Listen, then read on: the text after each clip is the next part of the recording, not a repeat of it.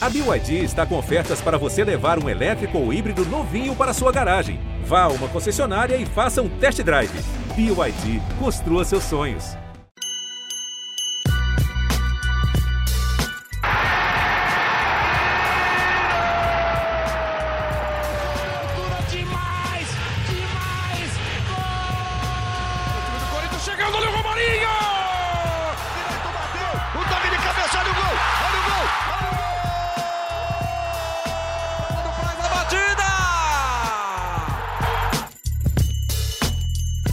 Fiel, eu sou Leonardo Bianchi, esse daqui é o GE Corinthians, podcast do Timão no GE e ufa, voltou ao normal. Ou seria o novo normal do Corinthians, né? Depois de ser atropelado no derby da última segunda-feira, o Timão voltou a campo nessa quinta, em casa, e se recuperou com tranquilidade, com bom futebol e com mais três pontos importantes na vitória contra o Sport por 3 a 0 que mantém o time na busca por essa vaga, né? Por essa vaga na Libertadores direta, talvez, indireta, ainda não se sabe ainda qual G será essa Libertadores, se é G7, se é G8 ou se é G6.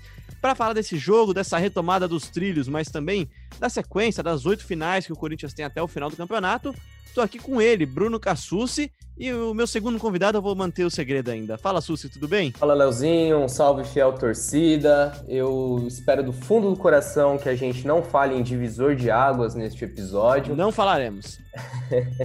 eu tenho a nova expressão agora, retomada dos trilhos agora. Ah, é, de volta aos trilhos, o Timão. Mas foi isso, foi um bom jogo. O Corinthians pegou um, um, adversário limitado, né? Vamos, vamos falar a verdade. O Sport é um time bem, bem fraquinho, mas fez aquilo que a gente espera do Corinthians. Jogou para cima, controlou, é, fez três e poderia ter feito mais. Uma boa atuação do Corinthians, importante para retomar a confiança, para apaziguar as coisas. É, Corinthians segue firme aí na briga por uma vaga na Libertadores. Fez o que deveria ter feito, aliás, no primeiro turno, quando perdeu por 1 a 0 para o esporte na Ilha do Retiro, ainda sob o comando de Thiago Nunes, não, né, Cassucci? Coelho já, né? Foi isso, aquele jogo com um pênalti bem polêmico, é, em setembro, né, no fim de setembro, o Corinthians tropeçou fora de casa. Era um outro momento da competição, outro momento do Corinthians, é, e agora tá vingado, mais do que vingado, com esses 3 a 0 e nosso segundo convidado aqui, esse não é nem convidado, né? Ele é da casa, mas tava um pouco sumido, tirou as férias. Faz tanto tempo que ele não aparece que virou convidado já, pô, mas ah, ele é do time. É do time, ele tá aqui, ele é do nosso Dream Team original, né, cara? Ele tava aqui nas origens aqui, ele chegou aqui quando era só mato. Tudo bem, Diego Ribeiro? Bem-vindo de volta ao GE Corinthians. Feliz ano novo, né, cara? Opa, Léo, Bruno Cassucci, amigo ouvinte, né, fiel. É, obrigado, cara. Obrigado pela recepção. É, tô, tô, aí como convidado agora, né? Tirei um período de férias, estou aparecendo pouco, mas sempre de olho nos jogos do Corinthians, sempre ouvindo os amigos. E é como o Cassus falou, nada de divisor de águas, pelo amor de Deus, porque, né? Já é um termo um pouco superado.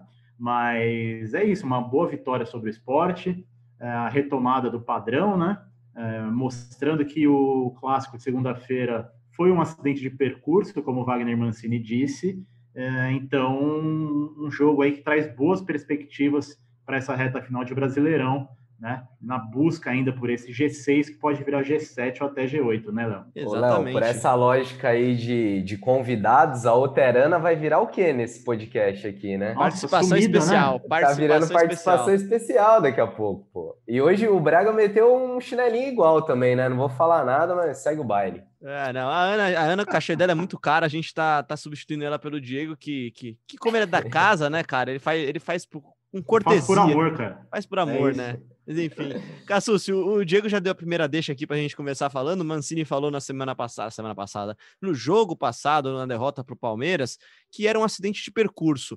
Vencer e convencer, como foi a vitória contra o esporte, prova que o derby foi um acidente de percurso, mesmo que seja aqueles acidentes que talvez estraguem bem o carro, dá aquela amassada legal. Foi um baita acidente, né? Foi um baita acidente aqueles 4 a 0 Não Eu foi perda que... total, mas estragou bem, né? É, tem que acionar a franquia e vai tomar um bom prejuízo, né? Mas dá para arrumar, cara. A questão é o torcedor não vai esquecer tão cedo daquela derrota, nem o torcedor corintiano, muito menos o torcedor palmeirense. Mas eu acho que ajuda a cicatrizar um pouco a ferida, faz o Corinthians virar um pouco daquela página. Eu acho que, que as coisas não, não são tão ruins quanto aquele clássico fez parecer.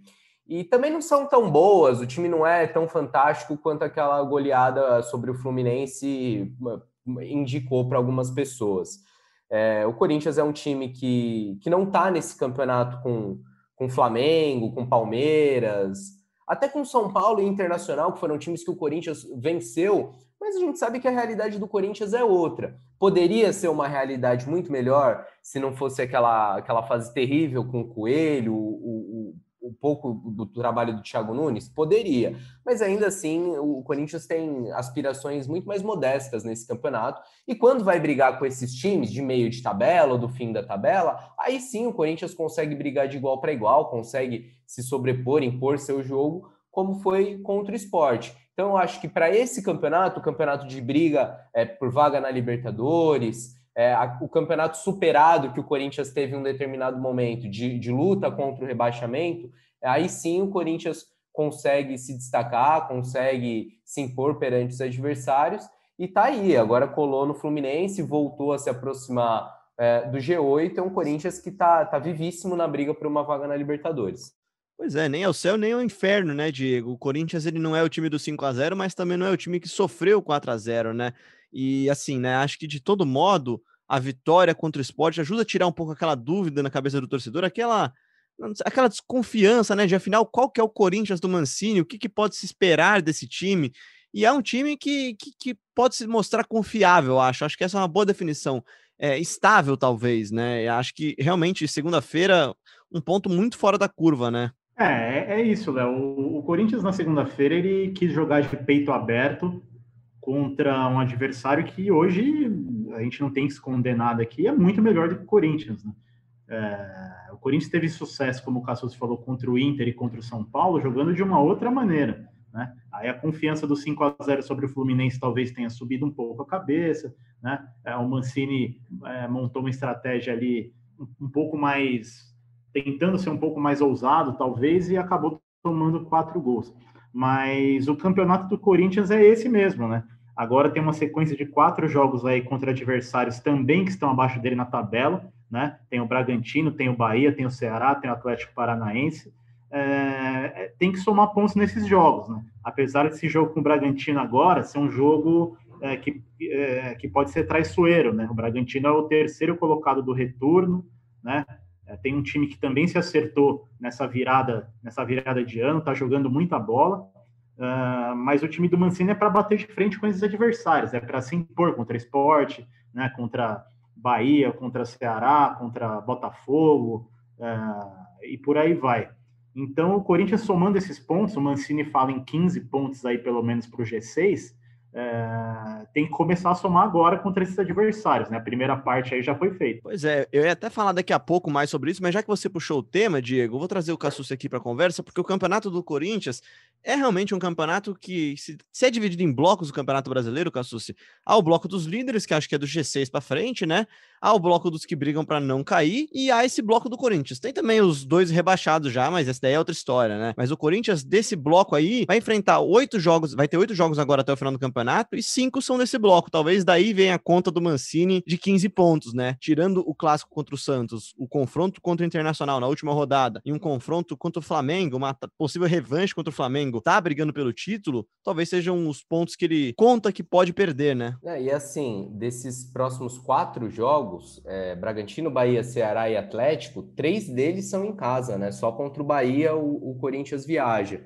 Então, além de pegar times que estão abaixo na tabela, o Corinthians tem o fator casa, que em um determinado momento da, do campeonato é, foi minimizado, né? O Corinthians não conseguia pontuar, fazia uma campanha ruim em casa, mas o time vem retomando isso, né? Os últimos, últimos jogos com o Mancini em casa, o Corinthians venceu todos é, já tinha vencido Fluminense, já tinha vencido Goiás, São Paulo, enfim, o Corinthians voltando a ser forte em Itaquera e tem uma sequência que é para pontuar mesmo, é para ter uma folga. E você ainda mencionou o clássico contra o Santos, a gente, a gente lembra que pode pegar o Santos de ressaca aí, seja por um título da Libertadores ou por uma derrota para o rival Palmeiras. Então eu vejo essa sequência aí bem favorável para o Corinthians. O final dela um pouquinho mais perigoso, mais complicado com jogos contra Flamengo e Inter, mas acho essa meta do Mancini bem, bem factível, bem, bem possível de ser alcançada.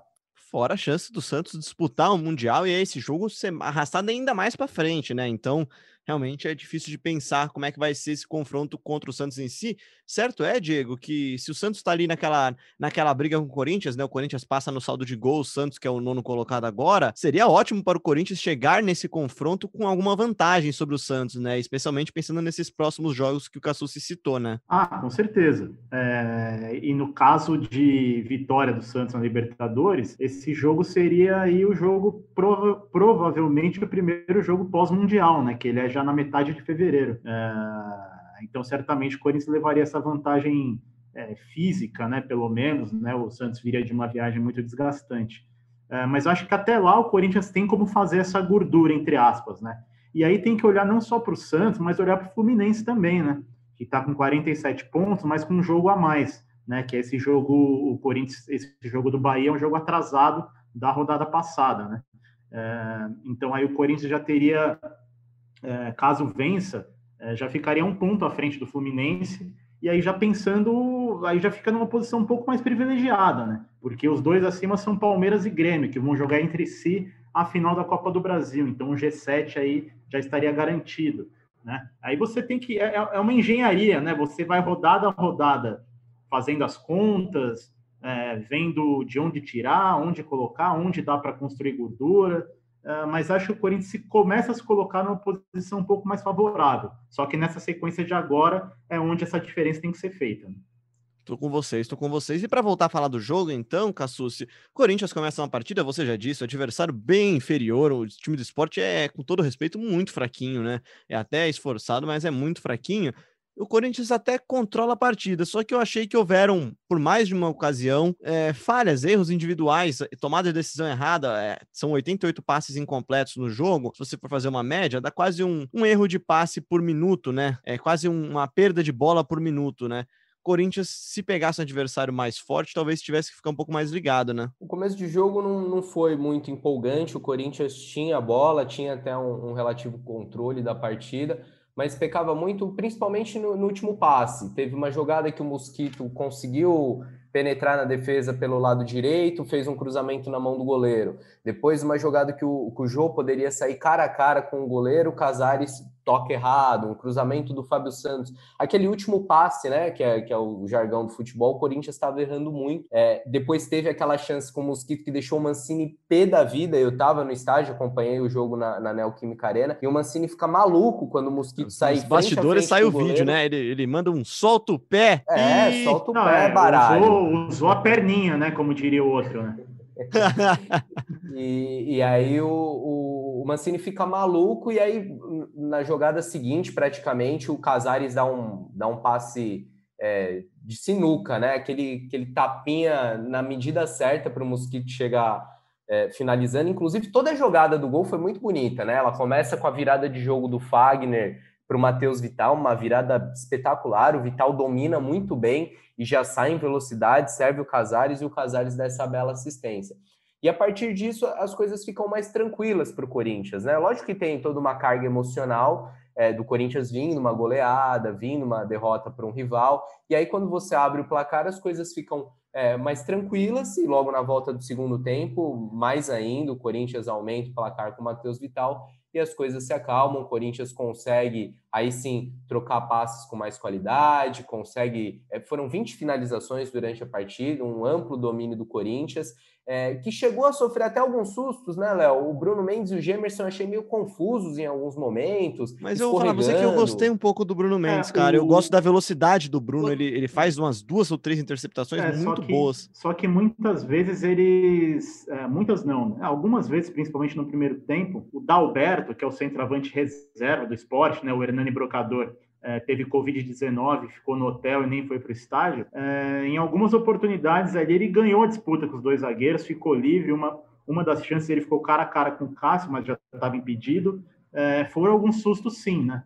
E o Bruno Mendes agora que vai ter uma sequência aí como titular, provavelmente, né? É bem possível que seja o Bruno Mendes mesmo escolhido para substituir o Gemerson que, vou, vou ser sincero, é, o, o, estrago foi menor do que eu imaginava, viu? Porque quando, quando é lesão de joelho, assim, pela forma que ele saiu mancando no segundo tempo, precisando de apoio dos médicos, achei que poderia também, até ser né, um caso mais você, você tava no estádio, né? Não sei se você, você chegou a ver a imagem depois, a imagem é bem feia. É, eu vi depois pela TV, um lance bem esquisito, né? Ele fica com a perna presa e aí a gente já imagina que poderia ser algo mais grave, mas não Corinthians divulgou na manhã desta sexta-feira que o Gemerson é, teve uma lesão diagnosticada, ele teve um, um, estiramento no joelho esquerdo, vai precisar ficar um mês afastado dos gramados.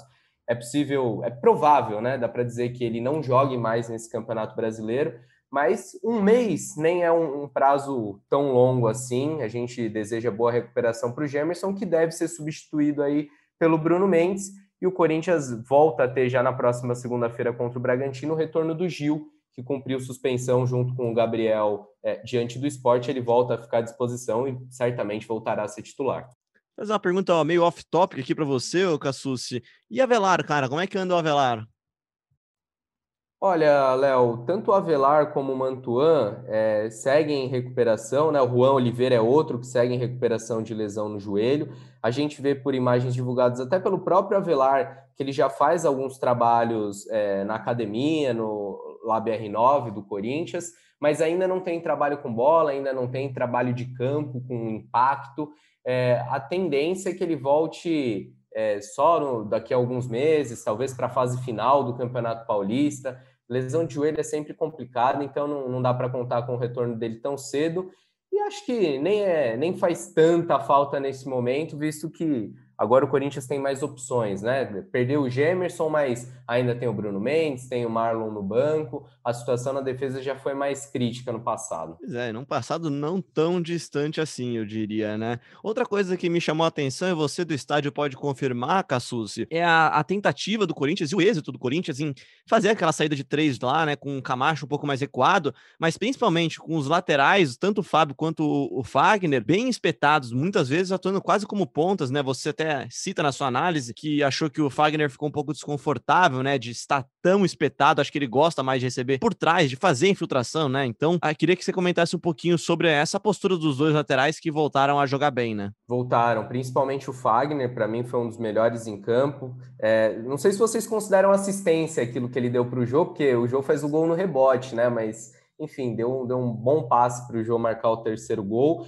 E, e, o Diego, que, que viu, acompanhou o jogo, trabalhou na cobertura do jogo é, da redação, pela TV, é, deve ter visto o que o, o Zé Renato Ambrosio, nosso colega da, da Rede Globo, relatou ali no, durante o primeiro tempo, né? Que o, o Fagner fala para o Mancini que se ele fica muito espetado, é, que o, o esporte vai fazer uma linha de cinco e ele não vai ter muito espaço para jogar. Então o Fagner recua um pouquinho, né? Ele começa a trabalhar na linha dos meias e ali rende muito bem. O Mosquito fica um pouco mais aberto pela direita, é, para até da opção de passe, de triangulação. Eu gostei do Camacho, achei que o, o Camacho é, qualificou a saída de bola do Corinthians é, também foi, foi importante nos momentos é, que foi preciso marcar, mas não dá para jogar sempre desse jeito, Léo, porque é, são dois volantes, Camacho e Ramiro, que talvez não deem a mesma combatividade que Xavier, que Gabriel, que tem características de primeiro volante.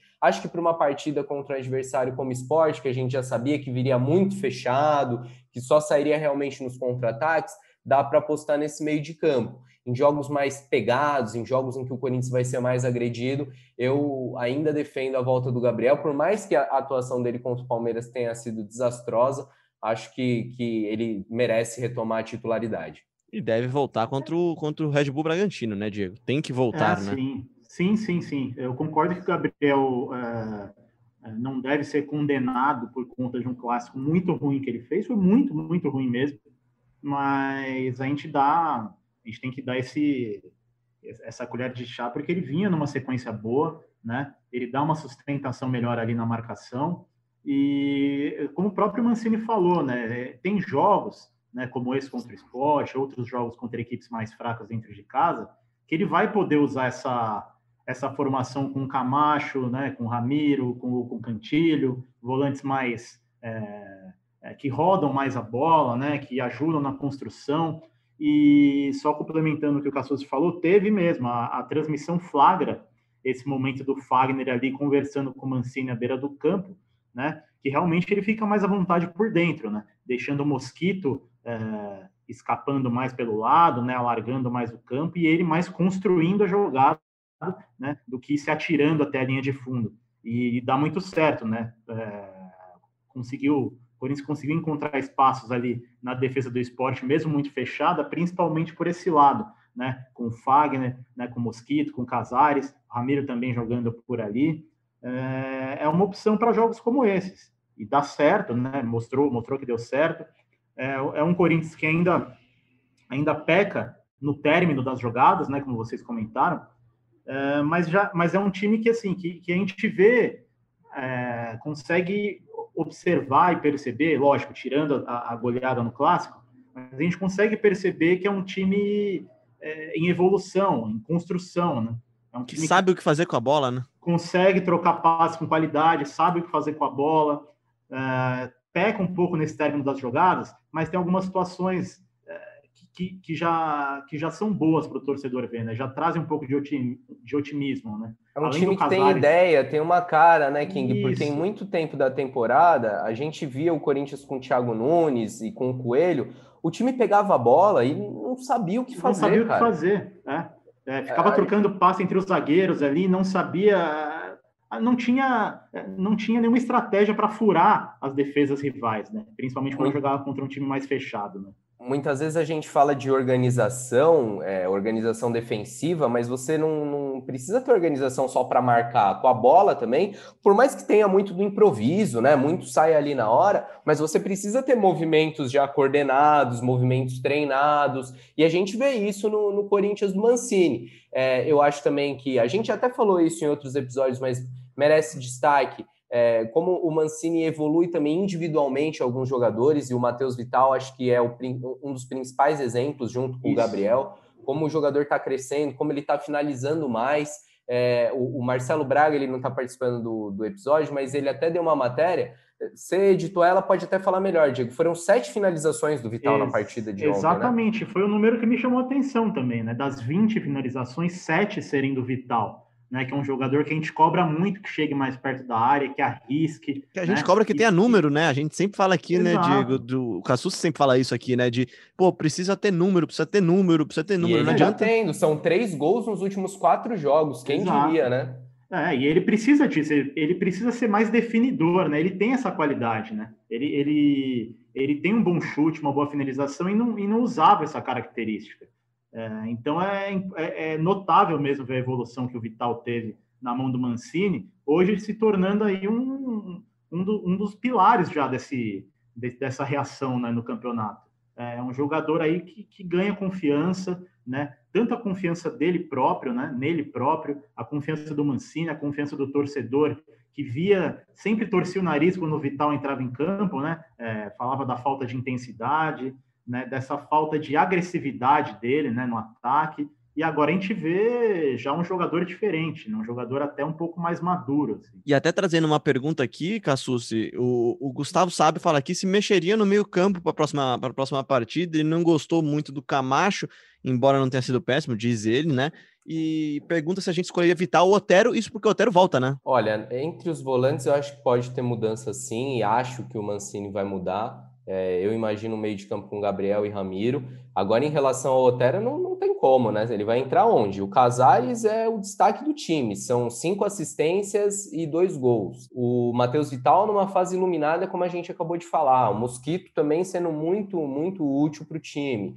Dando uma válvula de escape pelo lado direito. O Otero vai ter que comer um banquinho aí até até aparecer uma nova oportunidade. Precisamos falar de Casares, né, Cassucci? Que é impressionante o que tem jogado de bola Casares, calando todos os críticos. Assim, o, o que eu vejo de gente falando assim, impressionado com que o Casares está jogando futebol, mas sempre tem aquele mas, né? Sempre tem aquele porém. Mas não pode perder a cabeça. Mas por enquanto, assim, é uma partida atrás da outra, sendo o maestro, né? É até parafraseando o Celso Zelt, acho que estava falando no, no linha de passe da ESPN, ele, ele fala que parece que ele joga sinuca às vezes, né? Que ele dá umas enfiadas de bola que pifa a zaga, né?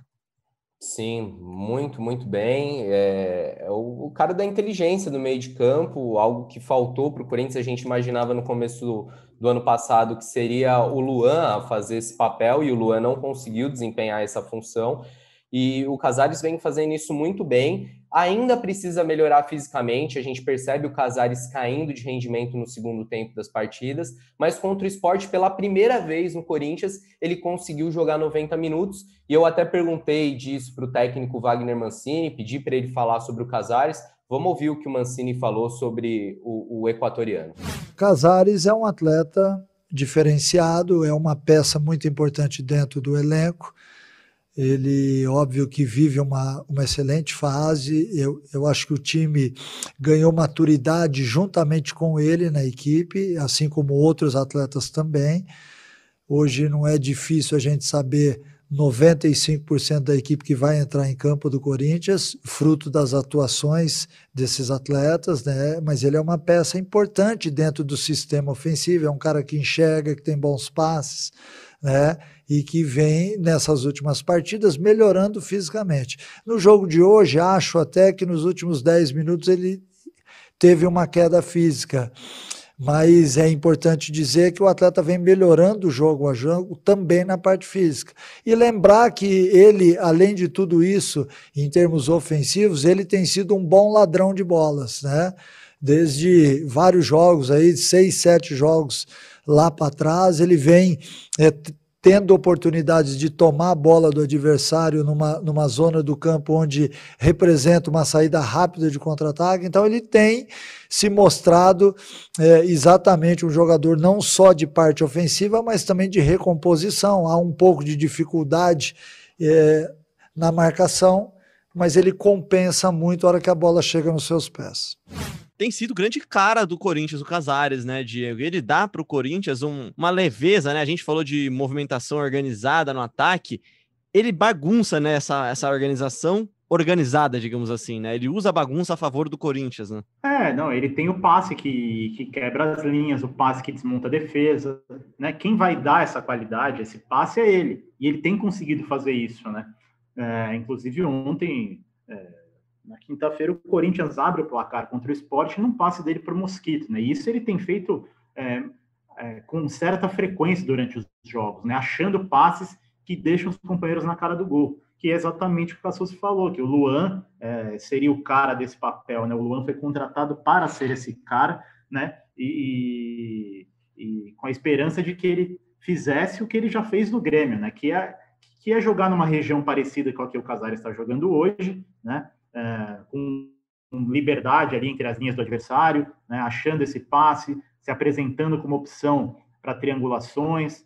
É, fisicamente, realmente, no segundo tempo, ele passa dos 20, 30 minutos, ele já está com a língua de fora. Né? Ontem, para terminar o jogo, foi, um, foi até um certo sacrifício. E, mas acho que é evoluir jogo a jogo, né? É, realmente, ele, ele é um cara que não vinha em atividade no Atlético Mineiro, né? Ele fez uma, ele fez uma pré-temporada, entre aspas, jogando né, no Corinthians, né, pegando o ritmo de jogo, e a gente nota evolução aí nessa virada de ano, principalmente, uh, o Casares se tornando o principal jogador aí de criação da equipe. E falando em principal jogador, em, em, jogadores importantes para o Corinthians, Diego, tem também o Jô, né, cara? O Jô, o Jô que você cobriu de perto em 2017, que você esteve muito perto em 2017 na campanha do título não é mais esse Jô, né? E assim, eu acho até um pouco comovente o esforço dele. Tá claro que ele se esforça, só que parece que ele está carregando um peso nas pernas às vezes, né? Falta um pouco de mobilidade, um pouco de movimentação. Balançou as redes ontem, no quinta-feira contra o esporte, balançou contra o Fluminense também, só que não, não, não tem indo bem, né? É, a diferença é que hoje a gente vê um Jô é, claro, a capacidade de finalização está ali, né? Você vê a qualidade de definição de jogadas dele, só que hoje ele é um cara mais que espera, né? Ele espera mais, tanto é que o gol sai, né? Com ele recebendo do Fagner ali já numa condição boa para finalizar, né? Em 2017 a gente viu um jogo que se movimentava muito mais ao redor da área, né? Ele arrastava é, zagueiro para fora da área e abria espaço para Rodriguinho infiltrar, né? Para Jadson, para volantes infiltrarem também. E nisso o Corinthians fez muito sucesso em 2017. O Jô foi o artilheiro do time, artilheiro do campeonato, mas ele também, incontáveis vezes, ele abriu o caminho para os companheiros fazerem os gols, né? É, então ele, ele ajudava, a gente falou, brincou com essa questão da bagunça que o Casares traz para a defesa adversária, o jogo contribuía muito para isso, com essa movimentação. Hoje ele joga mais paradão, né? É, hoje é mais fácil de marcar o é, vamos dizer assim. Então, se o jogo não tá, se o passe não está chegando no jogo, o jogo vai sumir do jogo, né? Ele não vai mais é, cair pelo lado, se movimentar, é, buscar uma opção de passe, ele vai ficar mais paradão, mas quando a bola chega nele, ele ainda tem a qualidade para guardar. É, é uma outra característica, né? Adaptação, né? Com a, a idade, ele está três anos mais velho, né? Ele já não está com aquela mesma mobilidade, a mesma forma física, então é natural que ele mude um pouco esse estilo. É, cabe ao Corinthians é, tentar fazê-lo participar mais do jogo, né? É, com mais finalizações, mas é uma, é uma questão que, que assim, o jogo de 2017 esquece, acabou, né? passado. Né? Agora, é, agora é outro jogo e o Corinthians que se, se achar necessária uma outra é, alternativa no, na, na, função ali, o Corinthians que tem que lutar para contratar alguém, já que o Bozelli saiu, né? E já que você tá bom de dar deixa hoje, deixa eu trazer mais duas perguntas aqui. O Gui, o Gui Torres aqui, que sempre participa com a gente aqui do GE Corinthians, e junto com ele também o Jonathan Baltieri, que manda aqui mensagem, as duas mensagens muito parecidas aqui. Ele, eles perguntam caso se classifique para Libertadores tal, e pensando no futuro, é, que peças que você acha que deveriam, Diego, ser prioridade da diretoria para contratações, para reforços, né? O Jonathan Tech manda aqui que ele é de Presidente Prudente. Você conhece bem também Presidente Prudente, né? Ah, grande cidade. Pô. O Corinthians jogou muitas vezes lá, muitos clássicos, né? Ronaldo Fenômeno conhece melhor do que eu, né? Mas é, é uma cidade bacana, muito quente. É, um abraço. Eu peguei aí, essa referência aí do Fenômeno, hein? ele conhece, jogou muitas vezes lá, cara. Um abraço. Derrubou alambrado e outras Derrub... cositas mais. É, exato. Causou tremores lá em Presidente Prudente. Mas Quer saber sobre... mais disso? Houve o especial do GE Corinthians sobre o André Sanches. O Cassus dá uma palhinha lá, né, Cassus? Ah, tem é... muito detalhe, é verdade. Histórias é verdade. do Pops Drinks, né, com o Leandro Canoni. É, é um grande local lá de, de entretenimento, né? Mas voltando à pergunta, uh, posições, né? Cara, eu acho que como a gente acabou de falar, um centroavante, né? É, para ser opção ao Jô, né? O Jô não vai. O Jô, a, a essa altura do campeonato, ele não vai jogar uma temporada inteira, jogar 60, 65, 70 jogos, porque senão você acaba você acaba com, com o homem, né? Com a questão física dele. Uh, então, o centroavante eu acho importante, também pela saída do Bozelli. Uh, um jogador, o famoso que a gente fala aí desde o início do ano, né? Um, mais um jogador de velocidade, não um jogador de drible, de um contra um, que é importante ter também para quebrar essa marcação. Agora o Mosquito está bem, né? Mas assim, são jogadores que vêm oscilando muito, né? O Léo Natel oscilou muito, o Everaldo oscilou muito, então é importante ter uma opção nesse sentido também. É, que mais, hein, Léo? volante? Você acha que precisa Tem bastante volante? gente que fala de volante, né, cara? Tem bastante gente que fala de volante. Até deixa eu pegar aqui certinho quem falou. Ah, cadê? O Gui, ele fala aqui, né? Ele fala aqui que para ele precisa de volante, centroavante e ponto. Acho que o ponto e o centroavante são unanimidade. O volante eu tenho minhas dúvidas, viu, Diego? Acho o que... Marcelo Braga é, então, trouxe mas... a informação na semana passada de que sim, o Corinthians buscava também volante, né? A informação que ele tem é que o sim. Corinthians busca dois pontas, um centroavante e um volante. Sim. Tem Esse volante eu imagino reforços. Que, é, é, porque o, o Ederson não está mesmo nos planos do, do Mancini, voltou até a ser relacionado para esse jogo contra o esporte, mas não é um jogador que tenha agradado tanto. É possível que o Corinthians empreste ele para a próxima temporada. Acho que o Arauz se encaixa na mesma situação. O Arauz então, a gente tem que descobrir onde ele joga ainda, né? Tá, a gente tá tentando ainda. Dois anos de Corinthians e, e, e ainda essa dúvida, né? É, eu acho que é, a questão do volante seria mais para composição de elenco mesmo, né? Porque para chegar e jogar hoje, primeiro que o mercado, né? Primeiro que o Corinthians não tem dinheiro, né? Opções de mercado que, se, que viriam para ser titulares custariam um valor alto. Acho que é mais para compor elenco, né? Suprir a saída de um Ederson mesmo, que teve aquele bom início no, na reta final do Paulistão, depois sumiu, né? É, eu, eu, acho que é um volante, apesar de ele ter o chute de fora da área, né, ser muito bom na, na finalização, é um volante pouquíssimo combativo e também não é não é aquele cara que chega toda hora na área, então também é meio a questão do Arauz, né? É, não, não se encontrou muito bem ali no sistema. É, mas é, acho, acho que é isso. Essa, essa matéria que o, que o Cassus citou do, do, do, nosso grandíssimo companheiro Marcelo Braga, ela cita quatro reforços, né? É, e eu não imagino que sejam reforços assim que venham para ah, aquele tipo de reforço bombástico, como foi o Luan no início do ano passado. Eu acho que é mais para ajuste de elenco, né? O Corinthians, caso classifique para Libertadores, é, também não é de se esperar um elenco tão diferente do atual. Aí terá pouquíssimo tempo de... para isso também, né? Mesmo porque vai emendar as duas temporadas, né? É, vai bater na porta. Termina o brasileiro com a Libertadores já começando. Não tem nem como, né? Não vai ter nem pré-temporada direito. Então, acho que o elenco é mais ou menos esse já para 2021 mesmo. E aí é o trabalho do Mancini, a recuperação de jogadores dentro do elenco, qualidade existe, né? Uh, o próprio Luan, né, que virou reservaço de luxo da equipe, pode ser que, que, que ainda surpreenda o torcedor, pode ser que se recupere, mas é isso, é dentro do elenco achar mais soluções e buscar esses centroavantes, esses jogadores de lado, é, que são as prioridades aí para a temporada. E Jonathan Cafu, hein, meus amigos? Dois meses já sem jogar pelo oh, Corinthians. Verdade, tinha, tinha, até esquecido já que é ah, é jogador. o Jonathan Cafu, aquele, é aquele. Aquele da batata toa. Ah. Jonathan Cafu completou dois meses aí sem atuar pelo Timão e, e, mais até do que não jogar, é, o que me chama atenção é o fato dele nem ir para o banco, né? Mancini não tem nem relacionado o Jonathan Cafu. O mesmo acontece com o Davó, um jogador que chegou a ser titular em alguns momentos desse campeonato brasileiro. É, o Jonathan Cafu foi atrapalhado pela Covid-19, ele testou positivo para a doença no final do ano passado, mas desde o começo desse ano está treinando com o elenco, já está recuperado e não foi para o banco de reserva em nenhuma das três partidas que o Corinthians fez em 2021.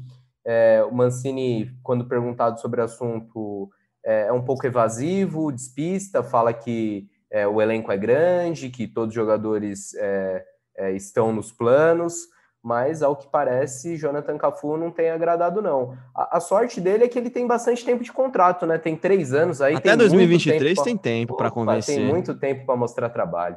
Tem muito tempo para mostrar trabalho. Outra coisa que vai até bastante tempo para frente é o patrocínio do Corinthians, né, Cassucci? Novidade, enquanto a gente grava aqui o podcast, o Cassucci estava aqui digitando já a nota, já está no ar, já no ge.globo barra Corinthians. Você pode ir lá dar uma olhadinha lá nos detalhes, mas novidade, né? Novidade. É, o Corinthians acabou de anunciar a renovação de contrato do patrocínio do Banco BMG. É, mas tem, tem um truque aí, né? O BMG passa a patrocinar o Corinthians até 2026, antes o contrato era até 2024.